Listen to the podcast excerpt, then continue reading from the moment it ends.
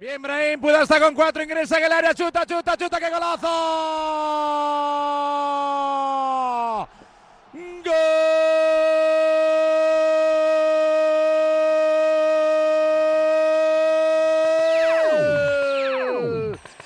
¡Qué Ibrahim! ¿Cómo se dirá en malagueño? El golazo de Ibrahim en la maniobra. Vino para el recorte en el vértice del área. En el rinconcito de Kaká, pero habilitado para un zurdo. Fue eliminando rivales. Fue ganando metros. Fue ganando ángulo. En la pelota de izquierda. En la rosquita. Apuntando al imaginario hierro de atrás. El gol de Brahim.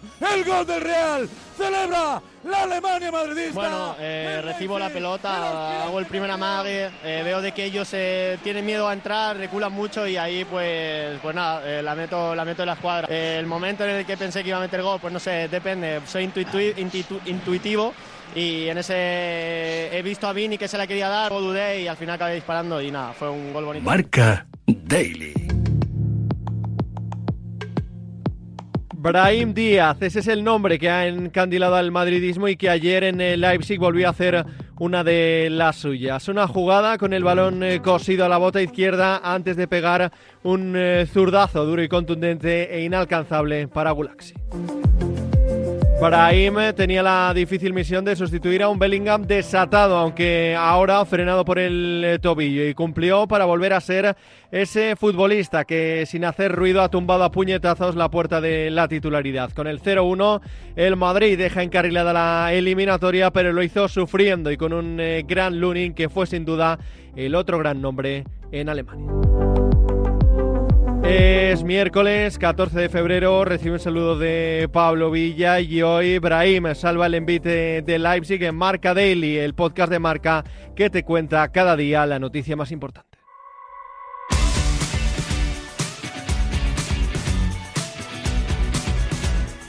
Sí, la verdad es que las cosas positivas de este partido, lo mejor es el resultado. Porque a mí la primera parte, sinceramente, no, no me ha gustado. El Madrid ha fallado donde nunca falla, que es con el balón, con el balón en los pies. Eh, muchísimas imprecisiones, muchísimas facilidades defensivas. Eh, he visto un equipo que no estaba, que no estaba cómodo. Eh, a balón parado también ha dado muchas facilidades y no encontraba muchas líneas de pase para, para poder construir. Para mí el cambio de la segunda parte eh, ha sido eh, el, el, cambio de posición de Brahim. Eh, mmm, Brahim estaba delantero como, bueno, de, de falso 9, mm. ha cambiado la posición con Rodrigo eh, y yo creo que los dos se han encontrado mucho más cómodos. Brahim en su posición natural, que es en banda derecha, partiendo hacia adentro, que así ha sido el gol. En la primera acción de la segunda parte, creo que ha sido en el minuto 48, cuando Brahim ha cogido el balón y, y se sacó otro gol mágico de la chistera eh, con el talento que tiene este jugador. Y ahí es donde para mí cambia, cambia el partido. Me quedo con, me quedo con Brahim y me quedo con, con Lunin, ¿no? El, portero eh, me ha recordado al Courtois de los buenos tiempos. Cuando se necesita, siempre está. Ha estado francamente bien, seguro, cuando, cuando el equipo lo, lo ha necesitado. Y bueno, como te he comentado, eh, resultado eh, muy bueno, porque es cierto que ellos han tenido oportunidades de sobra para poder conseguir algún gol, ¿no? Con Iván Pérez Muñoz, canterano blanco, vamos a analizar el triunfo del Real Madrid en Leipzig. Lo has mencionado, Iván, eh, Brahim MVP, y se acaban eh, los calificativos para el malagueño. A mí me encanta por muchas razones. Evidentemente el talento y la calidad que tiene eh, lo sabemos todos. Pero ha, ha, sido un jugador que se lo ha ganado. Y se lo ha ganado en el campo trabajando en silencio.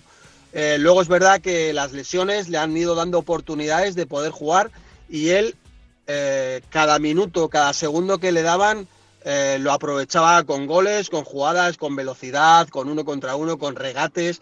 El otro día ha salido del Bernabéu eh, aplaudido. Bueno, creo que se lo merece. Espero que, que no sea nada la lesión, porque yo sí que me he quedado un poco preocupado, porque normalmente cuando te paras y la, y la reacción que ha tenido Brahim ha sido de un pinchazo.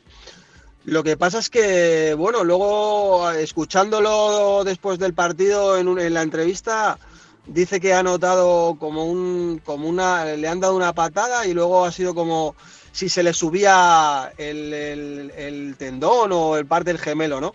Bueno, vamos a ver lo que tiene, porque si el Madrid pierde a este jugador, ya son dos jugadores muy importantes eh, ofensivamente como es Bellingham y, y Brahim, ¿no? El otro nombre propio, el de Andrei Lunin, nueve paradas del guardameta ucraniano para salvar la portería cero y la victoria. Una actuación, Iván, que no sé si le termina de consagrar en la portería del Madrid.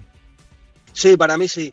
Para mí sí. Es cierto que Ancelotti, Ancelotti en una rueda de prensa dejó entrever que podía ir turnándolos pero creo que ya se ha consolidado. No descarto que a mitad de temporada, si el Madrid mantiene eh, este colchón de puntos con, sus rivales, pues pueda jugar algún partido quepa, pero para mí ha sido la consolidación de, de este portero en el día de hoy, ¿no?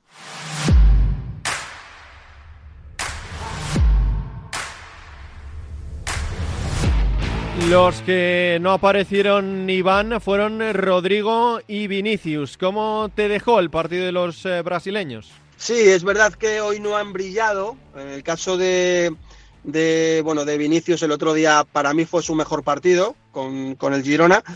Hoy no, pero hoy no han estado cómodos prácticamente ninguno, salvo Brahim, que hace magia cada vez que coge el balón. Eh, yo creo que Rodrigo no ha estado cómodo, quizá mejor en la segunda parte teniendo un poco más de espacios y Vinicius alguna acción de las que nos tiene acostumbrado.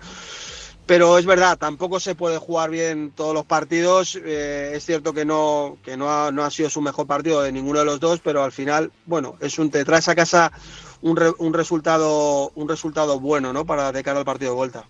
Los alemanes apretaron, obligaron a Lunin a trabajar, aunque no terminaron eh, dando, Iván, esa sensación de agobio que se vive siempre en Alemania. Bueno, decepcionado no.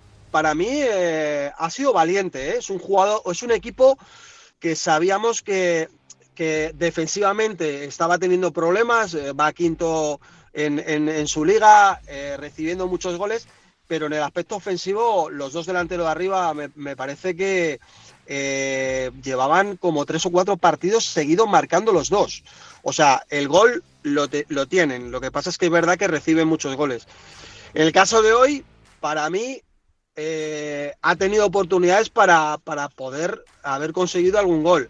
Lo que pasa es que tienes enfrente al Madrid, que, que esta película ya la hemos visto muchas veces. Al final el Madrid necesita en media ocasión para, para hacerte un gol. Y al final es, es lo que ha pasado. Brahim se ha sacado esa jugada partiendo de banda derecha y bueno, se pone por delante y es verdad que ahí ellos es donde han caído un poco la segunda parte, aunque luego es cierto que al final han apretado. ¿no? ¿En eh, qué porcentaje está sentenciada la eliminatoria, Iván?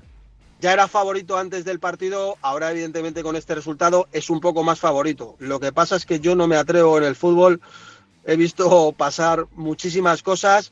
Evidentemente tiene que suceder una catástrofe para que el Madrid eh, no pase la eliminatoria. Y a mí me da la sensación de que si el Madrid necesita más, eh, empuja y seguramente en el Bernabéu, eh, pues, pues si necesita meter una marchita más, pues el Madrid seguramente empuje y marque más goles. Pero bueno, con este resultado te da la opción de, bueno, pues de primero tomártelo en serio, porque al final es un partido de Champions, y, luego pues eh, intentar poder cambiar algún jugador, ¿no? De que seguramente tenga fatiga o hacer algún cambio que puedas eh, dar, dar descanso, eh, pues bueno, a los jugadores que van teniendo más minutos. Pero insisto, para mí la eliminatoria pues, pues está, no está sentenciada, pero es un paso de gigante para el Real Madrid. 0-1, primer eh, paso dado, pero todo pendiente de la vuelta el próximo 6 de marzo. Hasta aquí una nueva edición de Marca Daily, un podcast disponible en eh, todas las plataformas. Mañana más y mejor.